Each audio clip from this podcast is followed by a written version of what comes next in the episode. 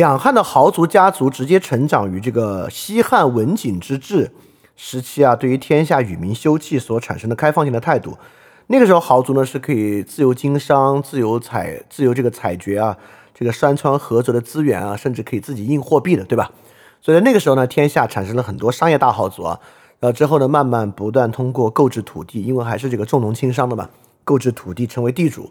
所以这个问题呢，从汉武帝一朝啊，就已经有很多很大的豪族家庭了，豪族大家族了。而且从武帝时候开始呢，对于这些豪族啊，就采取这个高压统治。那武帝一朝这个酷吏统治啊，什么张汤啊、赵宇啊，他们从他们的工作中有很大的一部分，就是去剿灭和限制各地的豪族。而在我们讲西汉本身崩溃啊，就我们讲这个帝国支配的悖论。我们当时不就主要讲了两个方面来看帝国支配的悖论吗？一个是在朝堂之上，皇帝通过想支配朝堂，发明内朝外朝啊，反而导致他的权力被侵夺的这么一个悖论。第二个悖论呢，就是皇帝希望啊能够直接通过编户齐民的方式去治理天下，直接把自己的手伸向每一个人，但是呢，最后不得不变成这个豪族四起，要通过豪族地主啊与农民进行这个支配关系输送的这么一个悖论。那那我们就来看啊，这样的豪族氏族啊，在整个东汉一朝是如何生长的，以及到最后如何变成三国时期啊，全天下如此多的割据势力，以及成为魏晋南北朝的天下割据的情况的。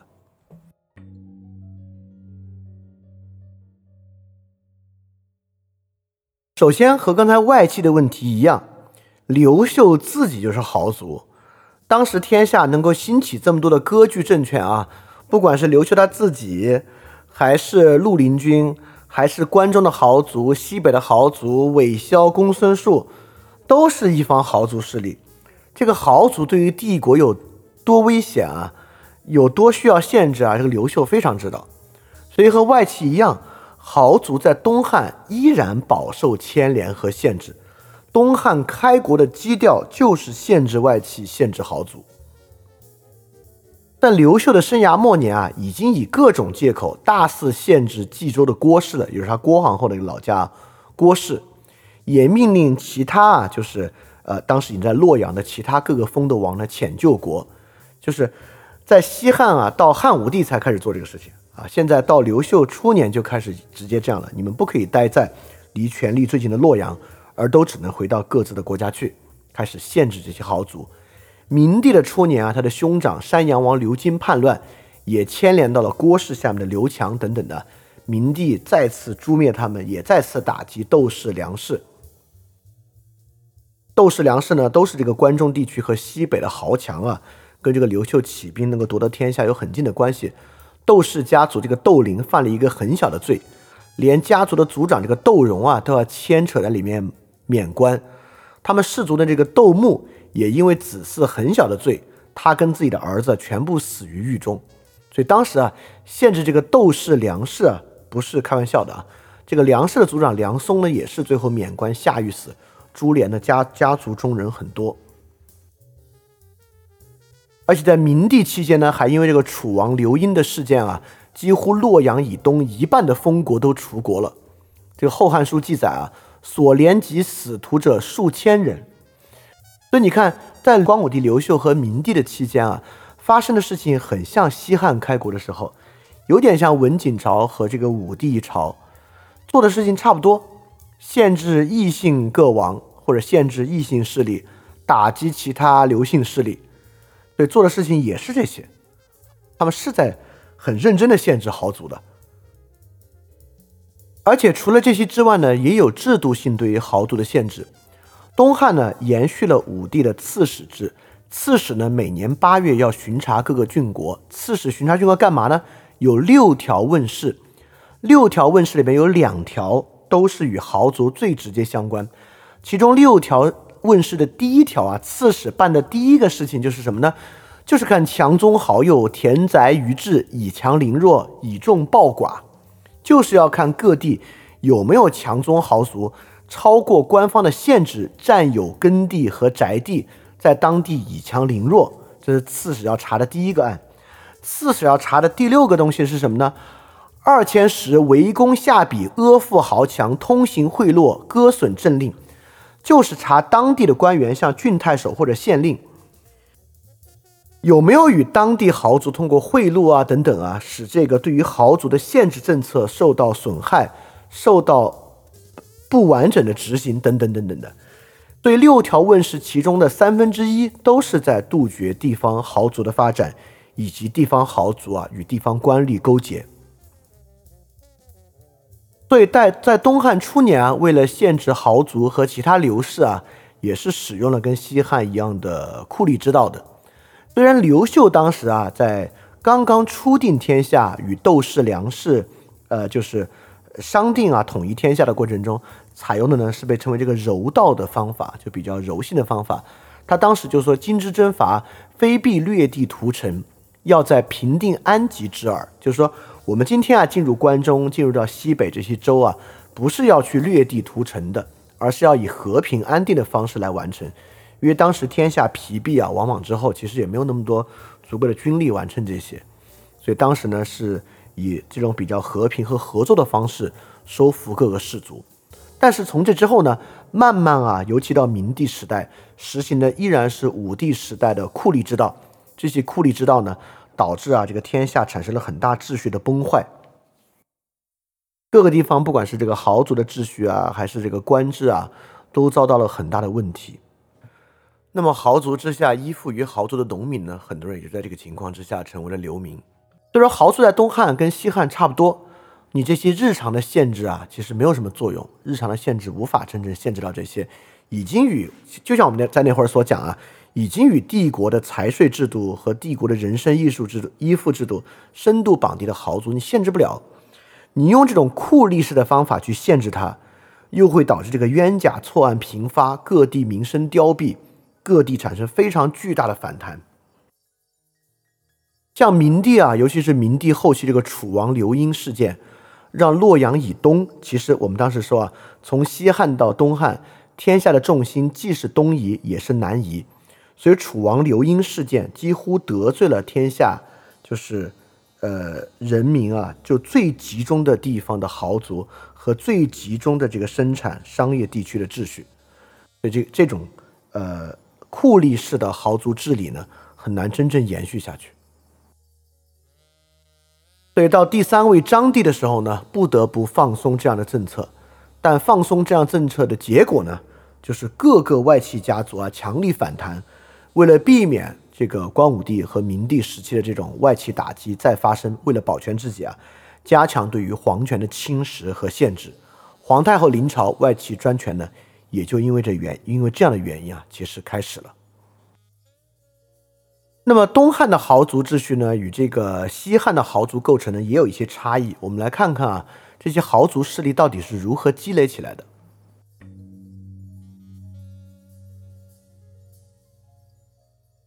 首先啊，就像这个副标题所讲啊，是帝国的制度在生产豪族，这是什么意思呢？就这个豪族啊，它不是秦始皇，它不是这个暴力性的奴役和征发徭役，这个豪族很大程度上去购买农民的地，农民把地卖给你变成佃农，你变成地主豪族，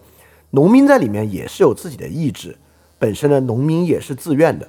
啊。我说自愿不是说这里面没有这个不平等的剥削关系啊。剥削关系依然是存在。那农民为什么要把地卖给豪族呢？我们以前讲过啊，很大程度上，农民是要逃避苛捐杂税，农民是要逃避徭役，脱离这种边户齐民的秩序。对帝国的这个财政制度啊，一旦加强，比如说加税，比如说各地搞这个盐铁专卖啊，搞各种军书法，破坏生产秩序，一旦这些东西被破坏，当地的人，比如说我就是在南阳郡的一个普通农民啊，我现在根本活不下去，我每年的这个收成啊，根本不够交这个算赋口赋钱的，啊，或者徭役也征发的很厉害，我有什么办法呢？我必须脱离户籍，我怎么脱离户籍呢？我就把我的地卖给一个豪族，变成他的佃农，这就是我脱离户籍的方式。这个情况之下，我一般不会跑太远，对吧？我就在本地，所以一般呢也是我可能也姓刘啊，就是这个刘姓的宗族。所以说，帝国的这种财政苛捐杂税制度啊，就会产生这种宗族依附式的豪族，这些小农嘛，小农自己把东西卖给豪，把地卖给豪族，成为他的依附。第二，帝国一旦要动荡、要打仗、要征兵、要迁徙，就会产生流民，流民呢就会依附新的豪族。不管是武帝征伐王莽，要在天下搞十万人去打匈奴，或者讨伐新莽啊，各地的征兵，帝国只要有野心，就会产生流民。流民呢，就会去依附各地的豪族，这些流民呢，尤其是造成了这个南方，比如说南阳啊、荆州啊等等地带豪族的大肆兴起。因为旧的长安附近啊，就是这个京兆尹、呃，这个冯岭和扶风，整个关中地区啊，在新莽朝和这个两汉交替中间，我们上次不是讲到吗？已经因为战乱啊，变得非常破败。这个战乱破坏之后呢？不是就迁到了洛阳吗？迁到洛阳之后呢，导致很多关中民啊，就是从关中移出，走向两边，产生从关中到东部的大量移民。所以当时整个关中就不太有人了。这个人数少了多少呢？与这个公元初年西汉啊，整个长安附近的人口大概有两百多万。到东汉永和五年，就是公元一百四十年啊，长安附近的人口啊，大概就只有五十多万了。只有西汉末期的百分之二十二，而东方各州啊，像华北啊，就是冀州地区以及荆州等等地区啊，人口变得非常非常多。西汉末年啊，江南七郡国人口大概二百五十万，后汉时期啊，大幅增加到了六百二十万啊，这些地区就是中国经济和中心的南移，就是从这个时候开始的。里面当然有这个与民休戚之后啊，新增人口的原因。也与流民有很大的关系。你想，我是一个关中流民啊，走到南阳，我在南阳又没有地，我能干嘛呢？我只能给人当佃农啊。所以在动荡流民式依附的豪族啊，也是这个帝国中间会大量产生的。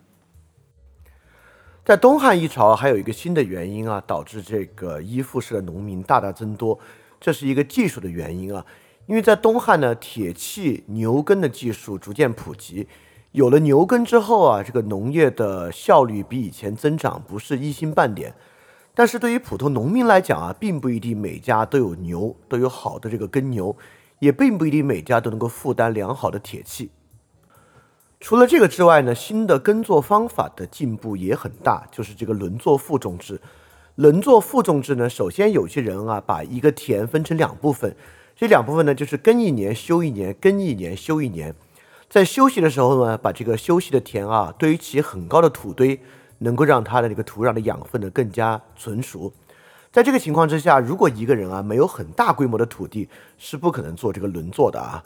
而且呢，这个轮作啊对这个田本身的这个整数和这个劳作方式啊，也需要铁器和耕牛才能够完成。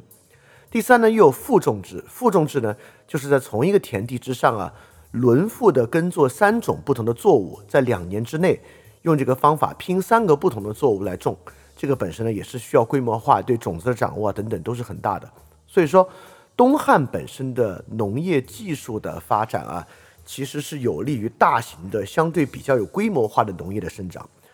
所以小农啊，几个小农把地拼到一起，如果在一个这个大的地主之下，这个地的产出比每一个小农自己耕作其实是要高得多的。所以说，农民在这个情况之下，因为各式各样的原因啊，也产生了这样的冲动，将这个土地拿给这个豪族。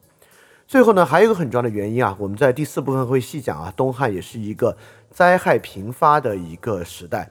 在这个时代的灾害频发，不管是旱灾还是水灾，本身都需要大量的水利措施和水利设施，才可能能够抵御，有一定的抵御灾害的能力。在这个情况之下，分散的农民是不可以完成的。所以说呢。呃，也有很多农民因为这样的原因，把自己的土地交给地主，在整个地主的统一组织之下，能够获得一些水利设施的使用和优势。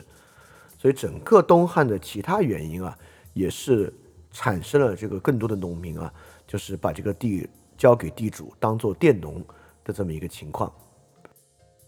那么，东汉豪族势力啊，除了因为这个宗族式依附式或者流民依附式变得不断壮大。呃，也有一些新的情况。首先，一个跟西汉完全没有的呢，就是豪族的军事化。尤其在两汉交替时期啊，不是王莽，呃，王莽朝的末期流民也很多吗？像赤眉军，绿林军等等啊，都是以流民最后开始的。那既然有流民，那很多大的豪族就要去捍卫自己的财产和保护自己的土地和地区。那么这些豪族呢，就会自己筑城，建立一些基本的防守设施，也会建立自己基本的军队。这个东西呢，就是部曲武装兴起。部曲这个词呢，如果你经常呃，如果你之前看过《三国演义》或者玩过《三国演义》的游戏啊，应该对这个词都不陌生。就是跟国家军队无关的这些地方豪族割据势力的私人武装，就被称作部曲。啊，这个部曲是这个部曲这个词儿啥意思呢？其实是这个《续汉书·百官志》里面讲啊，就汉朝军队啊分成这几级：营、部、曲、屯四级。部和曲呢，刚好就是中间两级的名称，所以部曲呢就是指这个军事编制的意思。那就有点有点像我们今天团旅营连班啊这样的一个制度。我们现在说什么团旅制啊，可能也可以这么讲吧。所以部曲其实就是指这个军事编制啊。所以在最开始啊，呃，在光武帝刘秀刚刚夺得天下的时候啊，这些豪族都是有私人武装的啊，有这个私人部曲的。那么刘秀在推推推广这个度田制，度田制就是限制豪族土地的时候，其实当时全天下是有很多军事对抗度田制的。所以刘秀不得不采用更缓和的方式，这些部曲武装呢才慢慢偃旗息鼓下来，就是从比较大的规模转向比较隐性的规模。但在东汉末年呢，这些部曲啊纷纷又重新发展起来，因为已经有这样的基础了嘛。所以豪族的军事化是西汉没有的一个情况。还有一个新情况呢，就是战国门客制度在这个时候又复兴了。战国门客制度呢，就是像这个战国末期啊，在史记里面记载的战国四公子，什么孟尝君啊、信陵君啊、平原君啊，他们不是养很多门客为自己所用吗？那么这些门客呢，在在东汉时期啊，就变得非常的普遍，各个豪族呢也开始养客，就相当于在王朝的人朝制度之外，各个豪族呢也形成了自己各方各面的人朝人人才。不管是刺客啊、谋士啊、武士啊等等啊，都会有很多。这个《后汉书·马援传》啊，讲到马援，其实就提到了他的很多门客啊，他本身呢有养了很多很多的门客。这个门客制度，其实到后期到三国时期就看到，因为三国时期有一个很重要的呃制度，就是各个地方的人才制度嘛，就是看你能不能找到足够的人才。那么当当时的很多大氏族啊，袁绍手下很多人呢，都是袁家的门客，所以门客制度形成了割据很重要的一个人才基础。当然啊，除此之外，东汉一个新的情况也还包括县一级官员系统啊被豪族渗透，这个很容易理解，对吧？当豪族的势力如此巨大的时候啊，尤其是县一级的这个官员啊，大多数也几乎要成为豪族的依附。所以上期我们讲到啊，刘秀不是在夺得天下之后，大面积的裁撤县一级的官府嘛？当时主要我们说他的做法是为了减轻这个支出嘛，因为西汉末年这个整个体系是尾大不掉的。但其实除了减轻支出以外呢，也有去减轻县一级这个官员系统已经被豪族渗透和污染的官员系统的缘故。因为这些官吏都要不得了嘛，你只要养着他，其实就是帮豪族在养他，还不如直接撤掉那个县。所以就是因为等等等等这些的原因啊，就这个豪族在东汉呢，虽然受到了很大的限制，就是不管我们看，呃，文景帝在限制豪族王族，武帝在限制王族豪族王族，我们讲王莽啊，王莽其实也是限制豪族王族，到这个光武帝和明帝也在限制豪族王族，这根本就是帝国的一个核心，帝国工作非常重要的一个主轴就是这个工作，但这个工作呢就是完成不了啊，大概就是因为这些原因。也产生了豪族再次兴起的结果。就因为这些豪族啊，你限制不了他，而且如果你强力弹压他，由于这个豪族已经军事化，还可能带来这个军事对抗。所以东汉对于豪族的限制啊，从这种直接的律令的限制，最后转向了一种柔性和妥协。哎，这个呢，是里面很重要的一个变化。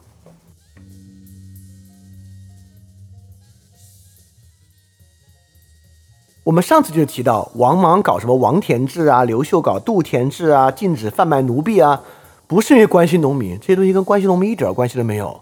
要的是啥呢？要的就是要打击豪族，让这个帝国和农民有直接的、有直接的管辖关系。能够从农民身上直接收上来税。帝国啊是想通过充实这个农业税的方式充实帝国财政，重新建立边户齐民、能够征发徭役的方式来想这个事儿的，根本不是什么关心农民啊、关心农业，跟这个没关系。但是呢，都完成不了，东汉对豪族呢就转向了，就有一个政策的转向了。其实这种政策转向都会发现啊，比如说在这个汉武帝之后，因为汉武帝这个酷吏统治非常严嘛。到昭宣时期呢，就有所谓的昭宣中兴。那昭宣时代呢，自然就有一个放松的情况。那也是一样啊，光武帝和明帝如此严格啊，到章帝呢，就有一个管制的转向，就是从残酷的霸道政治转向柔性的王道政治，或者说从法家制的律令转向儒家制的德化啊，这是一个很重要的。但是呢，我要在这里说啊，对于一个帝国来讲啊。儒家式的德化是不利于帝国的整合的，但西汉和东汉都发生了几乎一样的事情啊。西汉在非常残酷的武帝统治啊，宣帝灭霍光之后，开始与民休息，宣帝就主持召开了儒家德治秩序的这个石渠阁会议，就建立这个儒家制度的一些共识。那东汉在非常残酷的光武帝、明帝统治啊，重创外戚之后呢？汉章帝开始与民休息，召开了这个重视儒家德治的白虎关会议。你看啊，跟这个西汉做的事情都一又都一模一样。这个白虎关会议是什么内容啊？我们讲这个董仲舒那期讲过了，大家可以去听一下。其实呢，就是这个儒家伦理纲常体系的系统化、儒家神学化的强化，以及我们之前讲的道德德治德化本身的制度性啊，也就是教条性本身啊，都是这些会议的结果。所以你看，在这个时候，帝国变得非常现实主义。怎么现实呢？之前啊，我们要干掉豪族，把这些依附于豪族的农民释放出来，让他们重新依附于帝国。但现在呢？哎呀，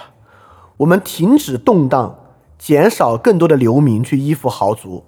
我们轻徭薄赋，减少更多的农民产生宗族式的依附。这个呢，就是两汉政策都有这样的转变。所以汉章帝除了召开白虎关会议啊、祭祀孔子啊这些典型的转向儒家的政策之外，汉章帝啊终于废除了盐铁专卖啊，盐铁专卖制度是在汉章帝这里废除的，就是进一步的减少农民的负担，减少流民的产生，也减少他们对于宗族的依附。到东汉后期啊，进一步的妥协，边户齐民啊，只边户不齐民了，什么意思呢？这个边户齐民啊，这个民的意思就是说，我要登记这一家的每一个人，要收口赋和算赋。口赋就是人头税，算赋呢就是这个未成年人的人头税。所以你们家有五个人，我就要收五个税。那对于你们家到底有多少人呢？就要很细节的把握。但东汉后期进一步妥协啊，就是把这个口赋转为户调，就是我们不收人头税了，我们只按户收税。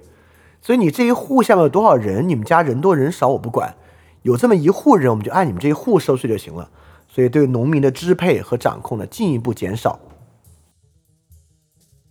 到曹操啊，还搞了更这个现实主义的改革，就是屯田与世家。这什么意思呢？就是既然啊这些流民啊这些农民自己无法呃完成自己独立的在帝国内的生存，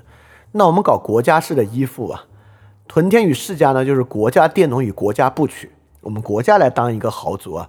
就是你反正就是租地种嘛，你就租国家的地种，你反正就是给人当私兵嘛，你来当国家的私兵，就形成国家佃农制与国家部曲制，就不打算去消灭豪族。那既然豪族秩序行得通，我们就按照豪族秩序来。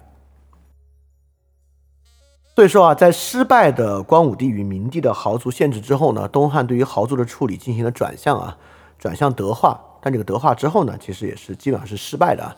这种妥协呢，导致豪族从这个呃光武帝和这个明帝的弹压和酷刑之下迅速反弹啊。从章帝开始啊，窦太后啊，其其他外戚家族开始对于帝国实际掌权。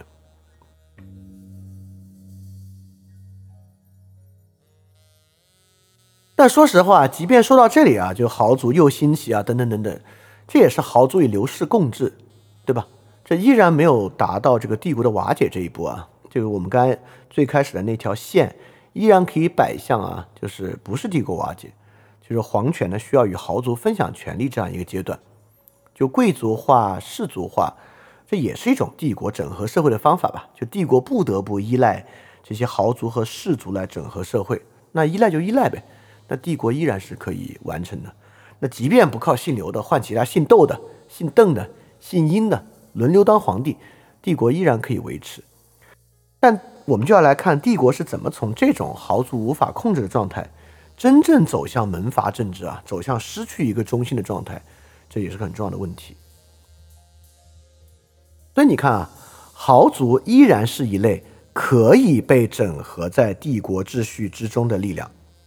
豪族可以去当皇后，豪族可以在地方拥有私兵，豪族可以扶持县尉，可以扶持县一级的行政机构，等等等等。呃，豪族可以去。侵夺一定帝国的财政权利和其他对人民的权利，但他依然在帝国的秩序之下，对吧？那甚至很多时候，豪族还希望这样的。我们用这种方式不用去面对那个合法性的问题啊，我们轮流当皇后挺好的呀。那帝国的崩溃啊，不仅仅要靠对于社会整合本身在天平上的放松，帝国本身啊是要将很多体制排除出去的。就这些体制不是能够在帝国体系之内运作，这些体制完全就进不了帝国体系，这个呢才会导致崩溃。我们就慢慢的来接近这个问题。什么问题呢？就是帝国对于内部体系的排出，就有一些东西是不能够像豪族这样完全被容纳的。那我举个例子，什么叫排出啊？比如说流民，他去依附豪族还不算排出啊。比如流民在这里失了地，迁徙到另外一处，成为豪族手下的佃农，那豪族本身也要向帝国交税，对吧？所以在这个情况之下，这个流民依然是帝国内的一份子，他的生活或好或坏啊，不会影响到帝国的秩序。但流民怎么样，就算被完全挤出到帝国体系之外了呢？就变成赤眉军，变成黄巾起义啊，这就叫挤。挤出到帝国体系之外了，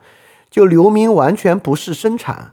而通过劫掠的方式，完全摆脱帝国整合的方式，在帝国体系之外啊，这个就形成了对于帝国崩溃所产生的影响了。所以说，流民从迁徙到另外一个地方依附豪族，以及流民变成赤眉军，变成黄巾军啊，这个就是所谓的被帝国体系挤出。对，帝国彻底崩溃，一定会产生这样的挤出效应。和挤出的现象，只有足够多的部件和体系啊，都在帝国内容不下了，全被挤出来了啊，那帝国就要崩溃了啊！这个就是我们今天这期从讲从开始讲到这里啊，来翻出的这个最后的包袱，就是华夏第一帝国崩溃的像是什么呢？就是帝国对于体系内部件的挤出。二零二二年我们成功了。非常感谢大家！去年是饭店脱离大额赞助者用 Patreon 模式运营的第一年。这一年，在大家的 sponsor 下，饭店成功的不需要任何广告、定制节目等收入方式，维持了非常纯粹的创作。我能够有这样的创作条件啊，我是深感幸运的。延续这种创作方式，高强度的为大家提供各种内容啊，是我个人很大的一个荣幸。所以在新的一年啊，也希望继续能够有大家的支持，在 Patron 和爱发电赞助饭店的创作。大家量力而行就好啊，还是优先自己的生活。如果你希望赞助饭店，可以在 Show Note 找到链接的地址。非常感谢大家了。